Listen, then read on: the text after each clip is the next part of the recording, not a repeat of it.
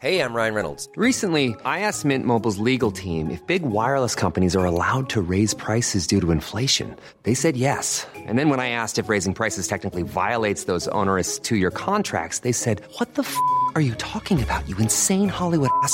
So to recap, we're cutting the price of Mint Unlimited from $30 a month to just $15 a month. Give it a try at mintmobile.com slash switch. $45 upfront for three months plus taxes and fees. Promo rate for new customers for limited time. Unlimited more than 40 gigabytes per month. Slows. Full terms at mintmobile.com.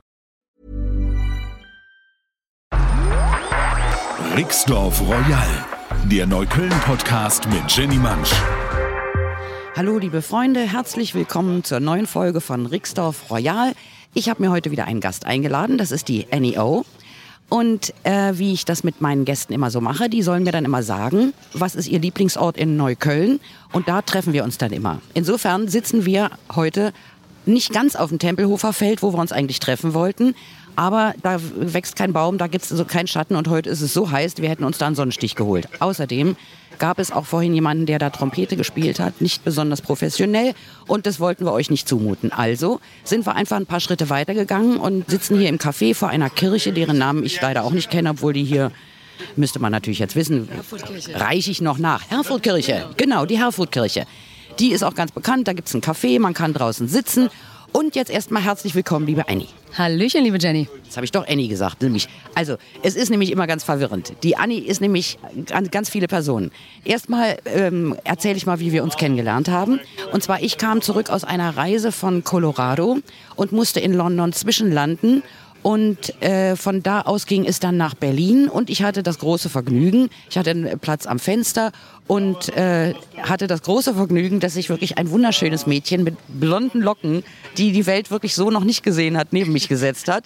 Und ich fand die sofort so cool, dass ich, dass wir, wir sind doch gleich ins Gespräch gekommen. Und jetzt sag du mir mal, bitteschön, du bist damals, du hast damals noch in England gewohnt, in London und bist nach Berlin gekommen. Aus welchem Zweck? Tja, weißt du, Jenny, ich habe mir auch überlegt, wann denn das genau war. Weißt du das noch, in welchem Jahr das war? Das ist nämlich gar nicht so einfach, weil bei mir ist es ja eh schwierig, weil ich habe ja lange Jahre in London gelebt. Dann äh, habe ich langsam peu à peu Berlin entdeckt, aber eher nur so ne, an Wochenenden oder mal hier und da. Und dann bin ich ja quasi mit einem Bein nach Berlin äh, gekommen, also für einen Job ursprünglich. Und dann habe ich ja zwei, drei Jahre gependelt. Dann bin ich ja wirklich äh, zwei Wochen Berlin, zwei Wochen London. Also ich habe diese Ryanair und EasyJet-Strecken äh, zur, zur Haufe erlebt. Von daher ist das alles bei mir ein bisschen äh, ein, ein großer Nebel. Äh, bei mir auch, mit Jahreszahlen habe ich jetzt auch nicht so. Aber es ist, es ist jetzt schon ein paar Jahre her, aber auch noch nicht allzu lange. In diesem Jahrzehnt hat es auf jeden Fall stattgefunden. Es ist ein bisschen wie mit den 80ern. Wer sich daran erinnert, war nicht dabei. Also, ihr könnt euch darauf verlassen, das hat so gestimmt. Nämlich die Anni hat mir damals auch eine CD in die Hand gedrückt, die du gerade irgendwie mit deiner damaligen Band ähm, Harlequin oder wie hieß die? Der hattest da irgendeine CD und die hast du mir in die Hand gedrückt. Echt, ja? Oh Gott, okay, Rotkäppchen hieß die Band. Das war, das muss ja schon ein bisschen länger her sein. Okay, das war ja noch vor meinem DJ-Abschnitt. Äh, da war das noch der Bandabschnitt, ja. Okay. Ja, Anni hat viele Abschnitte. äh, und eine Geschichte, die ist auch schon des Öfteren sogar schon in den Medien aufgetaucht, weil die einfach echt spitze ist. Ja, das erzählst du uns mal. Du erzählst uns jetzt einfach mal, wo du herkommst und auf welchen verschlungenen Wegen du zu einer der wirklich bekannteren DJs in Berlin geworden bist. Du hast die, bist hier hingekommen, das habe ich ja miterlebt. Und diese Braut hat sich die Stadt hier wirklich erobert im Sturm, ja. Und jetzt erzählst du uns mal, was sie vorher alles gemacht hat. Ach, du schmeichelst mir, liebe Jenny. Ist doch so, war doch so. Also, ja, ich versuche es äh, nicht ganz so weit äh, oder nicht ganz weit auszuholen. Ähm, ich bin in Dortmund geboren und aufgewachsen. Ähm, und dann irgendwann habe ich beschlossen, äh, BWL zu studieren. Also das ist so mein erster Abschnitt. Und da ich schon immer ein sehr ambitionierter und leistungsorientierter Mensch war, habe ich dann gleich beschlossen, auch an der damals oder vielleicht auch, äh, ich will jetzt nichts Falsches sagen, aber immer noch eine der besten Unis äh, in Deutschland zu studieren, nämlich eine Privatuni habe mich dann für die Privatuni entschieden und habe dann gleich diesen ganzen krassen Leistungs- und Erfolgsweg gewählt. Habe mit 18 dann da angefangen zu studieren und da war es eigentlich schon klar, wenn man da anfängt, dass man dass man, ja, dass alle Unternehmen einen händeringend quasi anwerben möchten. Also ist eigentlich so die große Frage, ob man noch Unternehmensberater, Investmentbanker oder Unternehmer wird. Ich habe mich dann für Investmentbanker entschieden und habe dann in London, habe erst ein Praktikum gemacht, ein Jahr vor dem Abschluss und habe dann, das war 2006, nach meinem Abschluss bin ich dann nach London gegangen, um bei einer der großen Investmentbanken äh, zu arbeiten. Ich war damals 22 und äh, mein Einstiegsgehalt lag bei 100.000 Euro, im, also umgerechnet. Und das, Das ist echt krass, ne? äh, ja, ich meine, ist immer noch normal, ne? Aber es, äh, jetzt ist so lange her oder so ein anderer Abschnitt, dass es sehr, sehr äh, ja, we- weit weg sich, sich anfühlt. Naja, aber zu der Zeit muss ich sagen, war ich noch völlig davon überzeugt. Ich wollte irgendwie, ne, ich wollte erfolgreich sein, ich wollte mich da behaupten, ich wollte mich beweisen, ich wollte da, ja, da mitmischen. Und dann, zu meiner eigenen Überraschung, war es tatsächlich so, sobald ich da anfing, bin ich sozusagen, ich meine, das ist ein bi- ein bisschen schwer, das kurz zu erklären, aber ich, das, nach nur wenigen Monaten bin ich tatsächlich aus meiner, aus meiner Illusion aufgewacht. Ich habe gemerkt, dass ich die ganze Zeit eigentlich nur meinem Kopf gefolgt bin. Mein Kopf hat gesagt, du ähm, bekommst Bestätigung durch Leistung, durch, durch das Erreichen von, von äh, Status oder äh, von dich beweisen. Ne? Und, und dann habe ich gemerkt, dass es, also, sobald ich das Ziel erreicht hatte, habe ich gemerkt, dass es überhaupt ganz und gar nicht zu meinen Bedürfnissen passt. Ähm, äh, und Woran hast du das gemerkt? ähm, tatsächlich war das äh, ein richtig krasses Bauchgefühl. Also ich bin, während ich einerseits vom Kopf her so total stolz in die Bank gegangen bin und so dieses, wow, ich bin jetzt, ich habe es geschafft, ich bin Teil dessen und so weiter und so fort, hat sich umgekehrt in meinem Bauch also alles dagegen gewehrt. Also ich wollte morgens nicht mehr zur Bank, ich wollte abends am, am schnellsten nach Hause. Ähm, es hat sich so alles, es war wirklich, irgendwas hat sich in mir mit Händen und Füßen dagegen gewehrt. Und das ist dann so schlimm geworden, dass ich einfach irgendwie, ich war total lethargisch, ich konnte mich nicht mehr motivieren und, und mein Kopf immer noch so, hey, jetzt Mann, mach doch mal und ne, aber eigentlich hat sich alles in mir dagegen gewehrt. Und dann habe ich so, äh, dann musste ich quasi aufwachen und habe gemerkt, so, ey, das geht so nicht weiter, das geht einfach nicht. Ja, und dann habe ich nach wenigen Monaten gekündigt und hatte ja selber keinen Plan B und äh, habe mich dann quasi von London aufsaugen und wieder ausspucken lassen.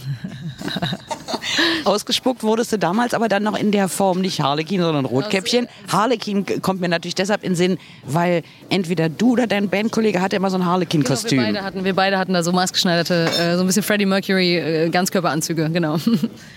Und dann mit der Band äh, war das aber damals schon nicht mehr. Du bist dann hier hingekommen und wolltest dich als DJ durchsetzen, oder? Jein, also es war so, nach, dem, äh, nach der Bank habe ich noch mal so, natürlich muss ich auch ein bisschen Geld verdienen, habe noch mal ein, zwei Jobs irgendwie probiert, aber alle ein bisschen, alt, also nicht Alternative, aber nicht, nicht mehr Banking, also ein bisschen PR-Agentur, Werbung, was auch immer.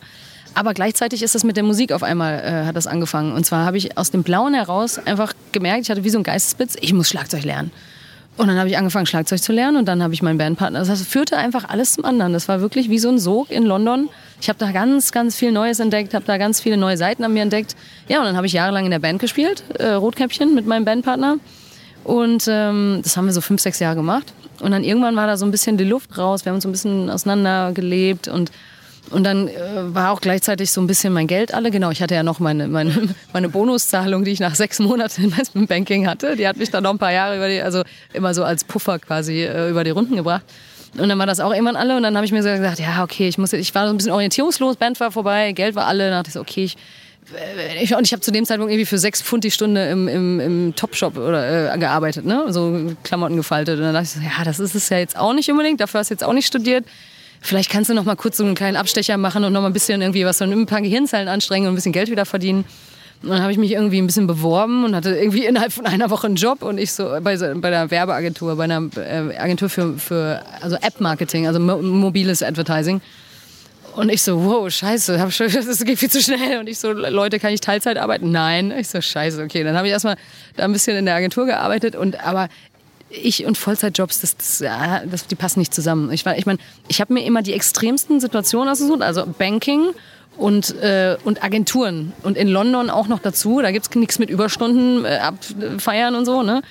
Und äh, ich habe gemerkt, dass es gar nicht so sehr das Banking war, sondern einfach dieses so viele Zeit meiner Lebenszeit in einer festen Anstellung zu verbringen, wo ich selber äh, ja was gegen meine eigenen Bedürfnisse geht. Und dann habe ich da auch schnell gemerkt, so irgendwie, nee, da, äh, das sind immer so diese, diese magischen sieben Monate, da bin ich immer ausgeschieden oder habe gekündigt oder was auch immer. Aber dann tatsächlich, weil ich dann in dieser Mobile Advertising Branche war, ähm, ich wollte wieder raus und habe gesagt, okay, meine Band ist vorbei, aber ich mache jetzt alleine weiter, was mache ich jetzt DJ? So, dann habe ich so ein bisschen nebenbei schon oh, alleine aufgelegt als NEO, da war NEO geboren. Und dann wurde ich tatsächlich geheadhuntet. Dann wurde ich aus Berlin heraus, weil wenn man ein Jahr lang äh, oder ein halbes Jahr Berufserfahrung in dieser Branche hatte damals, das war 2011, reden wir jetzt drüber, da konnte man sofort schon äh, irgendwie hoch einsteigen in gewissen Startups. Ja? Das war, und dann wurde ich tatsächlich nach, nach, nach Berlin abgeworben zu einem Startup, äh, auch so einem App-Marketing-Startup. Und ich so, da, ich will, ne? ich war auch gerade beim Burning Man Festival in Amerika, so voll spirituell. Und ich so, ja, yeah, jetzt konzentriere ich mich auf das richtig Wesentliche im Leben. Und dann hatte ich so dieses tolle Angebot bekommen.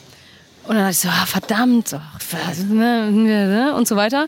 Und habe in mir gehadert und dann habe ich gesagt, okay, ich probiere es aus, aber ich gebe London nicht auf. Ich behalte mein Zimmer, ich behalte alles in London. Ich gehe jetzt mal kurz nach Berlin, gucke mir das an, aber ich will London nicht verlassen. So, und dann kam ich nach Berlin. Ein, und das war das zweite Mal in meinem Leben, dass ich aus einem rationalen Grund in eine neue Stadt kam. Bei London war es Investmentbanking, bei Berlin das Startup und dass der Kopf die Entscheidung getroffen hat. Und sobald ich da war, es, mit dem Startup hat es natürlich auch nicht funktioniert, äh, ging auch natürlich alles drunter und drüber.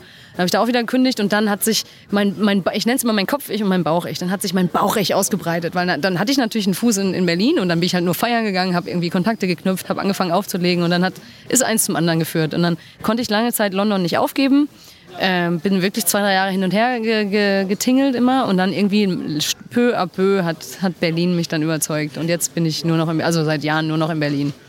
Ich habe das ja damals auch noch mitbekommen mit der Agentur und habe noch gestaunt, Mensch, die gibt, nimmt Jobs an, dann, ach nö, das ist jetzt auch wieder nichts, dann war der Job wieder weg und das fand ich irgendwie super, wie frei und Unabhängigkeit, äh, unabhängig du darüber so für dich entschieden hast, obwohl du eigentlich keine großen Alternativen hattest außer dir selbst. Also da das hat mich echt beeindruckt, ja. Und inzwischen legst du ja in ganz vielen Orten von Berlin auf. Berüchtigt, berühmt sind natürlich deine Auftritte im KitKat Club. Also das weiß ich natürlich nur von Facebook her. Ähm, aber du legst auf allen möglichen, manchmal auch für Unternehmenspartys und sowas alles. Erzähl doch mal ein bisschen, was machst du für einen Sound und ähm, ändert der sich, wenn du im KitKat auflegst? Und wenn ja, warum? Ja, total. Also ich glaube, das ist eine meiner Stärken, dass ich so anpassungsfähig bin, weil ich bin halt wirklich ein totaler Entertainer. Ich liebe es, Leute zu unterhalten und ich liebe es, die Tanzfläche irgendwie aus sich rauszukitzeln. Und ich will, dass Leute aus sich rauskommen. Ich, ich ruhe nicht eher, bis alle Hände in der Luft sind. Ja. Und da muss man natürlich verschiedene Strategien fahren, je nachdem, wer auf der Tanzfläche ist. Also ich habe einen großen Werkzeugkasten an Musik. Es hat natürlich, äh, es hat sich peu à peu entwickelt. Ne? Also ich habe erst, erst hatte ich nur eine Musikrichtung, das war noch so in London, so eher Elekt so Elektro.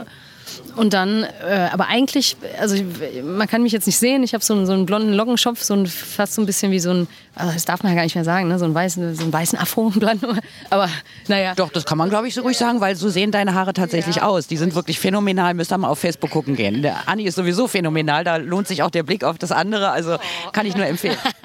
aber ich, ich wurde mal getadelt von einer äh, afroamerikanischen Mitbürgerin, dass ich das nicht Afro nennen dürfe, wenn es keinen afrikanischen Hintergrund hat. Das, das meine ich. Ähm, gut, also ich habe blonde Locken.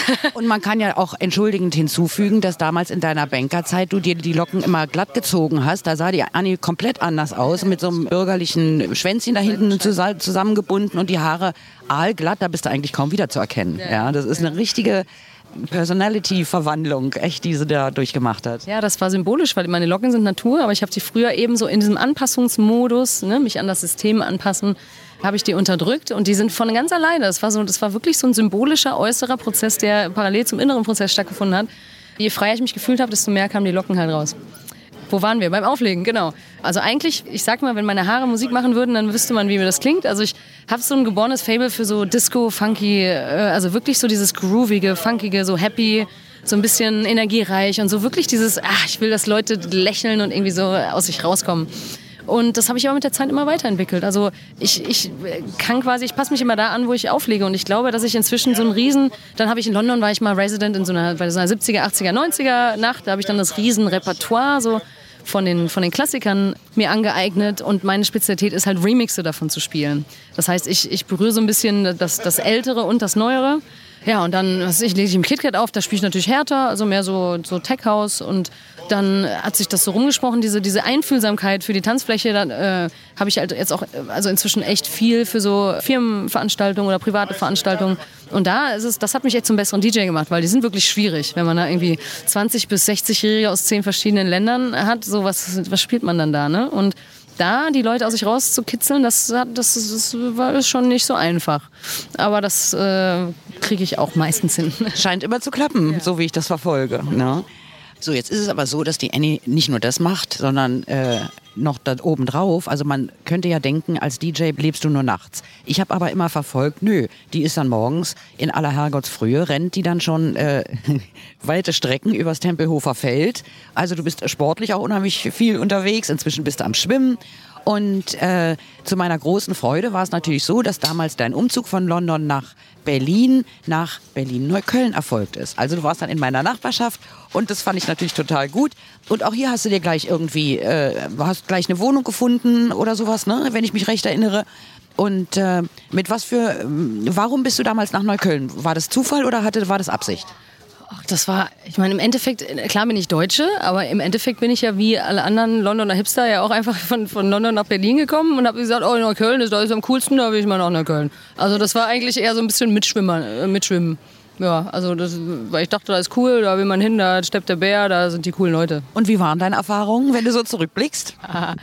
Tja, das ist eine gute Frage.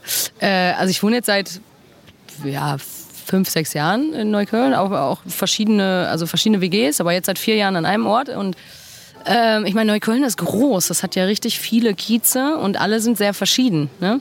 Also ich muss sagen, ich wohne direkt an der Hermannstraße, auch an einer Riesenkreuzung, nämlich zur Flughafenstraße.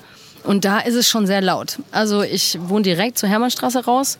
Das ist schon ein bisschen nervig und sehr staubig und einfach laut und, und so weiter und so fort. Und der ich rede jetzt leider so ein bisschen nach ein paar Jahren Neukölln, wo ich da ein bisschen ernüchtert bin manchmal. Also manchmal nervt mich das schon ganz schön, weil es einfach die Hermannstraße schon einfach manchmal richtig assi ist.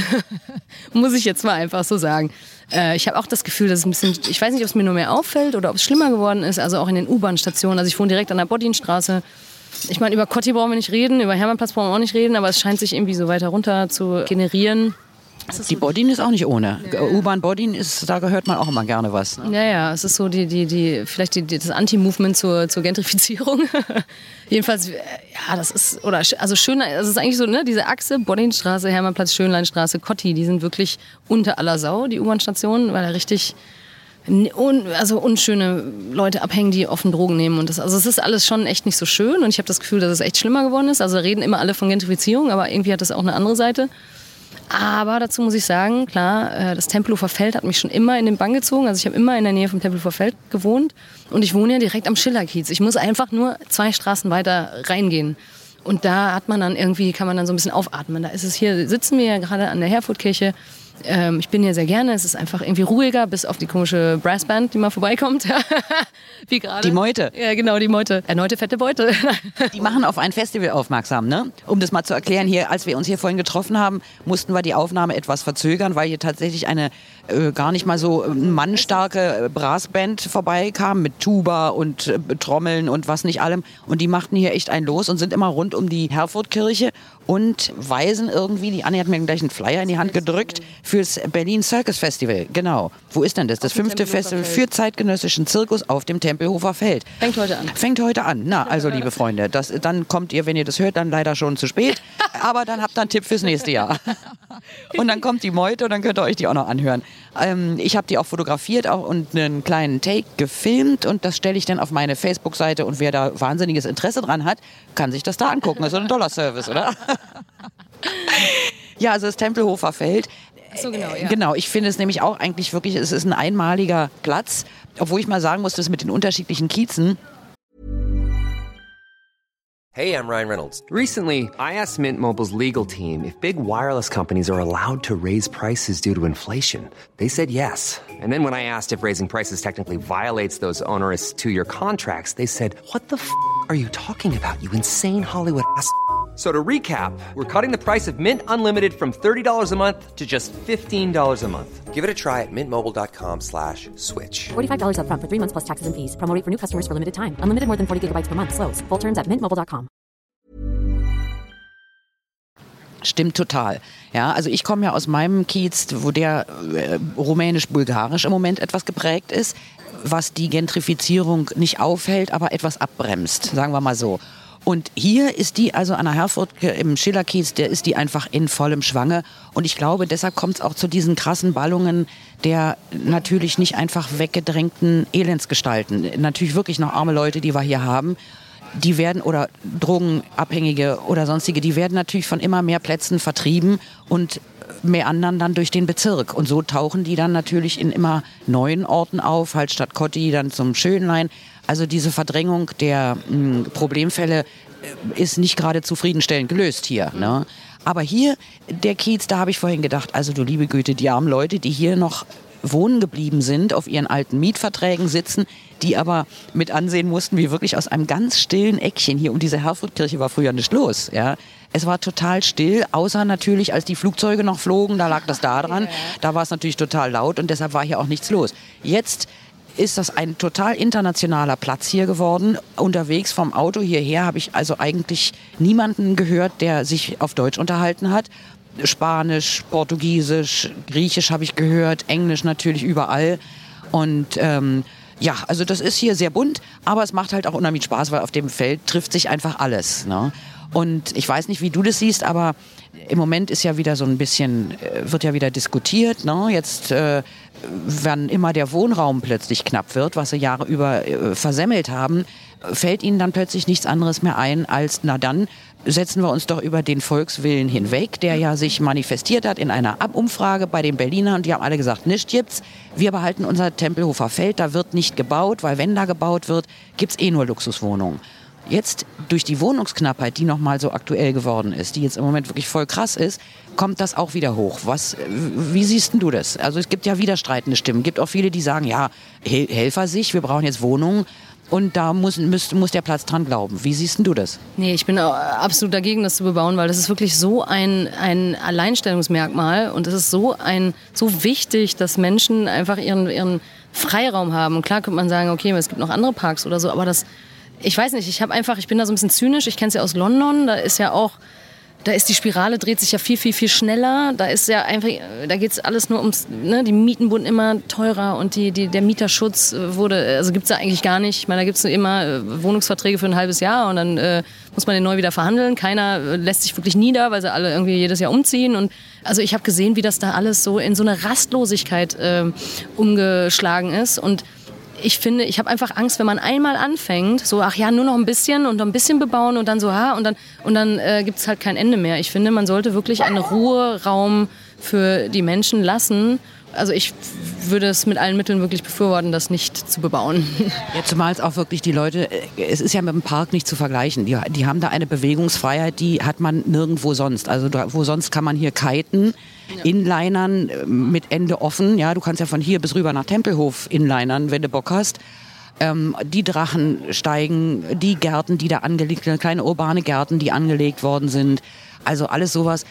Ich finde auch, das ist eigentlich, äh, wie man vom Amazon Amazonas, der jetzt äh, so schrecklich brennt, immer sagt, das ist die Lunge der Welt. Der Temp das Tempelhofer Flugfeld ist die Lunge von Berlin. Ja? Und wir brauchen die und äh, kein Schwein will, dass hier natürlich Luxusrandbebauung stattfindet. Und da ist es auch so, da lässt der Berliner sich auch nichts vormachen. Also da können die uns 3000 Mal versichern, nein, da werden keine Luxuswohnungen gebaut, sondern nur noch zu einem bestimmten Anteil. Am Anfang war es ja so, da haben sie gesagt, na ja, äh, also wir sichern euch zu, dass zu 30 Prozent Sozialwohnungen gebaut werden. Ja, hahaha, ha, ha, kann man nur sagen. Heute kam die Meldung, jeden Tag äh, gibt es sechs Sozialwohnungen weniger in Berlin. Jeden Tag verschwinden sechs Sozialwohnungen. So und so würde das natürlich auf dem Tempelhofer Feld auch äh, laufen. Und äh, also deswegen sind wir da eigentlich dagegen. Es gibt natürlich immer noch welche, die, weiß ich, die wohnen in Lichtenrade, haben ein Häuschen mit Garten, ja, denen geht's natürlich am Arsch vorbei. Ja? Und die sagen ja, na klar, und die Wirtschaft muss ja brummen. Also da bin ich mal gespannt, wie das hier noch weitergeht. Ja? Aber sage mal, hm, also ich bin ja zum Beispiel neulich mit einer Hipsterfrau bei Rewe zusammengerammelt. Ne? Also wir haben uns nicht gestritten, weil in dem Fall habe ich gedacht, komm, die Klügere gibt nach. Es war mir dann einfach echt zu blöd. Aber gehen dir nicht auch die Hipster manchmal ein bisschen auf den Keks hier? Ach nee, eigentlich nicht, muss ich sagen. Also erstmal muss ich wirklich, also wenn ich jetzt nicht gezielt in den Schilderkiez gehe, also auf der Hermannstraße gibt es wirklich nicht viele. Also äh, da äh, muss man nicht schon mit der Lupe suchen noch, obwohl langsam natürlich auch so mehr so hippere Geschäfte hier äh, die alten Sachen ablösen. Aber nee, eigentlich nicht. Also ich es tut mir jetzt fast schon leid, ich, ne, dass ich mich für die Gentrifizierung irgendwie ausspreche, aber ich finde das manchmal einfach total angenehm, wenn man hier und da ein neues Café eröffnet und das ist irgendwie einfach irgendwie schön. Dann was ist ein veganes Café da oder dies und das. Na klar wird das verschrien als die Gentrifizierung, aber ich finde das sehr angenehm. Also ich, ich fühle mich da eigentlich wohl dann. Ja, ein bisschen geht mir das natürlich auch so. Das hat immer so Schattenseiten, Sonnen- und Schattenseiten. Ne? Also äh, bei uns in der Straße, hm, wir waren ja die Vorreiter der veganen äh, Nummer hier plötzlich, ja, ausgerechnet in meiner Straße. Aus dem Döner wurde eine vegane Pizzeria. aus Salon Marion, einem Frisiersalon, wo noch so richtig die Trockenhauben hingen und immer so die Omis aus unserem Kiez, die ließen sich da immer die Dauerwelle legen. Daraus ist war dann die vegane Creperie und jetzt ist es ein Love Burger. Auch alles vegan, auch nicht ganz preiswert. Aber das sieht man dann auch. Also ähm, von unser einen, also Leute, Neuköllner sitzen da nicht. Ne? Aber es wird natürlich, und das Internationale, das ist natürlich schon schön. Also ich genieße das einerseits auch, merke aber auf der anderen Seite auch immer, dass es oft so Situationen gibt, wo man einfach spürt, dass hier viele hingezogen sind, ohne sich mal einen Kopf zu machen, wo bin ich jetzt eigentlich? Und da, gerade bei Rewe ist da so ein Knotenpunkt der von sozialen Spannungen, wo einfach so eine, eine, eine, alte, eine alte Kiezbevölkerung mit ihren eingefahrenen Schrullen und Macken ähm, konfrontiert werden mit Leuten, die das vollkommen anders kennen, und die das überhaupt nicht, also es ist ein Clash, ja. Da kommt es manchmal zu lustigen Situationen, aber manchmal geht es dann natürlich auch rund, ja. Und ich habe das ja in, dem einen, in meiner einen Podcast-Folge mal so ein bisschen beschrieben, zum Beispiel Ede und Kutte, ne, zwei so eine Neuköllner Gestalten, die da inzwischen durch die Verdrängung wirklich leben wie so zwei Eisbären auf einer schmelzenden Scholle. Ne. Das wird immer weniger und inzwischen die, ihre ganzen Kneipen in der Umgebung sind weg. Ähm, geblieben ist ihnen der Love Späti gegenüber vom Love Burger, der von zwei Türken gemacht wird geführt wird und die sich da also mit Handschlag und begrüßen und haben da setzen sie jeden Tag ihre Stühle raus. Also das ist die kleine Scholle, die ihnen noch geblieben ist. Und wenn man wie ich schon so lange in Neukölln wohnt, dann äh, oder auch in dem Kiez wohnt, dann äh, merkt man das natürlich schon, ne? dass das einfach eine grundlegende Veränderung ist, auf die sich alle irgendwie erstmal so ein bisschen einstellen müssen. Gestern war ich zum Beispiel am Richardplatz und da habe ich zum, neulich habe ich noch gedacht, eigentlich warte ich darauf, dass hier das erste Geschäft eröffnet mit Dingen, die der Mensch nicht braucht. Weißt du, wie das alles so im Prenzlauer Berg sind ja auch, da kriegst du keine Schraube oder keinen Handtuchhalter mehr gekauft, aber du kriegst, ähm, äh, du kriegst edelsten Krempel, den du eigentlich nicht brauchst. Den kriegst du überall. Und das haben wir jetzt in Neukölln auch, nämlich am Richardplatz gibt es jetzt eine kleine Vintage- und Craft- also eigentlich alles so ein schönen Schnickschnack, den du in der Pfeife rauchen kannst. Ja? Aber dieses Geschäft war auch kein Kunde drin. da bin ich jetzt mal ganz gespannt. Das werde ich jetzt mal so ein bisschen beobachten, wie das da so weitergeht. Ne? Das Schöne ist natürlich auch, eine Buchhandlung haben wir dadurch gekriegt. Und das war was, das also vielleicht in, in, im südlichen Britz oder so, aber jahrelang in unserem Kiez gab es weit und breit und weit und breit nicht eine Buchhandlung, was ja auch immer kein gutes Zeichen ist, wenn du immer nur zu Olle Hugendubel musst. Ja, wer will denn das? Man möchte ja auch den lokalen Buchhandel stärken. Das können wir jetzt, jetzt haben wir zwei ein tolles Ding. Ne? Und das in unserer schrubbeligen äh, Gegend da. Aber ähm, für deine sportlichen Betätigungen kommt jetzt leider das Tempelhofer Feld nicht mehr in Frage oder kannst du bald wieder rennen? Ja. ja die Anni hatte nämlich einen kleinen unglücklichen Unfall und jetzt muss sie schwimmen statt rennen, oder? ja, genau. Also ich war wirklich ja, seit 20 Jahren ja, sage ich jetzt war oder bin, naja, passionierte Joggerin und deswegen hat mich das Tempelhofer Feld immer so angezogen, weil Joggen für mich, da ist es eine unglaubliche Größe, die man da hat. Ne? Also eine Runde sind sieben Kilometer, dann bin ich dann mal zwei, drei Runden gelaufen und dann ist es ein, einfach ein Gefühl, was du nicht, du bist einfach raus aus der Stadt, das ist toll. Ja, jetzt hatte ich eben vor einiger Zeit einen, ja, einen Skiunfall mit schwerer Knieverletzung. Deswegen kann ich jetzt erstmal auf absehbare Zeit nicht mehr joggen. Jetzt ist es Schwimmen geworden. Und ja. Wo gehst du dahin? In welches Schwimmbad? Genau, zum Glück wohne ich ja auch nur ein paar hundert Meter vom, vom Columbia-Bad ne, in Neukölln ist ja auch ähm, öfter mal in aller Munde, also ist ja auch ein, eher ein sozialer Brennpunkt. Ne? Aber ich habe tatsächlich herausgefunden, dass sie in dem Sportschwimmbecken ist jeden, jeden Tag von 8 bis 12 Uhr mittags ist nur Bahnschwimmen. Da ist man dann erstmal noch gefeit vor den äh, Kindern und, und anderen, die da irgendwie rumhüpfen und äh, Unsinn machen. Aber wie schafft man das denn bitte schön nach einer Nacht, wo du aufgelegt hast, ähm, morgens, Moment mal, Luzi, sei still, das ist, ist hier mit der Chihuahua, mein Chihuahua. Luzi, Bällchen im Dackel hinterher, so jetzt ist wieder gut. Ja, ich sitze dann bei der Arbeit, kriege selber kaum die Augen auf, sehe aber, dass Anni nicht nur letzte Nacht aufgelegt hat, sondern von acht bis zehn entweder hier schon kilometerweise gerannt oder äh, bahnenweise geschwommen ist. Wie kriegt man denn das hin? Ich sehe, mein Social Media Marketing funktioniert. Nein, also äh, ich mache mindestens immer einen Tag Pause dazwischen. Also montags mache ich auch keinen Sport. ähm, also, aber ab Dienstags geht es dann schon wieder. Aber klar, ich meine. Ähm, also du schummelst mit deinen Facebook-Posts. Ich habe nämlich auch einen Kollegen, der schickt immer, der postet immer Fotos aus dem Olympiastadion morgens um sieben oder sowas, ja. Und ich denke die ganze Zeit, mein Gott, das ist ja wirklich, also ehrfürchtig, habe ich immer gedacht, Mensch, wie der das macht, sich da morgens um die Zeit nicht nur aus dem Bett, sondern auch noch in kaltes Wasser zu quälen, ja. Wäre mit mir nicht zu machen. Ich glaube, der, der postet immer nur die Fotos, der ist da gar nicht. Aber bei dir, du bist da. Ne? Nein, nein, nein, nein. Also schummeln, nein, nein, auf gar keinen Fall. Ich meine nur, dass es so rüberkommt, als wäre ich so, ne, von einem Tag zum anderen. Nein, ich gönne mir auf jeden Fall Ruhe. Ich meine, früher, jetzt, ich bin jetzt auch viel ruhiger geworden. Natürlich habe ich jahrelang auch heftig gefeiert. Da kann man dann auch mal ein, zwei Tage danach keinen Sport machen. Aber inzwischen, auch durch den Unfall, bin ich noch gesund. Also ich war schon immer sehr bewusst, dass ich in der Woche meine Balance halten möchte gegenüber dem Wochenende feiern. Also gute Ernährung und Sport und so weiter. Und jetzt durch den Unfall bin ich nochmal irgendwie ein bisschen körperbewusster geworden und bin jetzt auch nach, seit einiger Weile wieder komplett nüchtern. Also ich lege nüchtern auf, was auch nicht immer so einfach ist. Aber da kann man am nächsten Tag dann auch mal mehr machen wieder. Siehst du? Ja. Ganz vernünftig geworden, ja. ja. Aber ich glaube, wenn man abends mal zu äh, einen von Andys Sets geht, dann wird man sehen, dass er so vernünftig dann auch wieder nicht ist. ich verweise auf ihre wunderbaren Bühnenkostüme und äh, empfehle euch dringend, euch mal so eine Nacht mit der Annie um die Ohren zu schlagen. Das macht richtig Spaß. Eins will ich zum Schluss noch fragen. Annie O hat sich dann geändert in N-I-O. Ach so. Ja, die Schreibweise N-E-O wie Neo was ja im Englischen NEO ergibt. Ja. Und ist das jetzt der neue Künstlername oder gilt der andere? Hast du beide oder yes. beide für verschiedene? Erzähl uns mal. Genau, das ist ein neues alter Ego. Weil, und ich unter NEO also meinem alten, meinem ausgeschriebenen Namen, habe ich schon so viele Musikrichtungen unter einen Hut gebracht, und ich wollte noch mal komplett was anderes machen. Nämlich, ich habe ja vorher gesagt, eher so happy, funky Musik. Und ich wollte noch mal so richtig dunkel, düster, irgendwie treibende Musik machen. Und dann dachte ich mir, ey, das kriege ich jetzt nicht mehr unter diesen Dachnamen und habe mir dann einen neuen Namen gegeben, der blöderweise genau, oder nicht blöderweise, das war ja der Sinn der Sache, dass er genauso ausgesprochen wird, aber anders geschrieben wird. Das ist also ein alter Ego. Ist nur immer blöd, im gleichen Satz über die beiden zu reden. Okay, dann kriegen wir hier schizophrene Störung, das wollen wir nicht machen. Also, liebe Freunde, zieht euch die Annie rein, die ist wirklich ein super DJ, es macht wahnsinnigen Spaß mit ihr.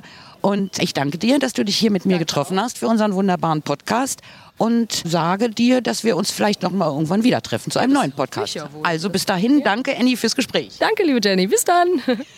Also, liebe Freunde, das war's. Eine neue Folge von Rixdorf Royal. Wir hören uns am nächsten Dienstag wieder. Und bis dahin macht's gut und bye bye. Ciao, eure Jenny. Rixdorf Royal, eine Produktion der Podcast 1 GmbH.